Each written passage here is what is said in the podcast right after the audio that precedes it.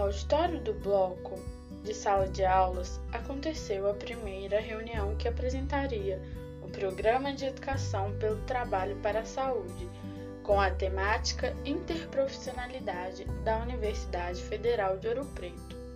Os rostos estranhos iam se fazendo presença, tímidos, cheios de dúvidas e expectativas.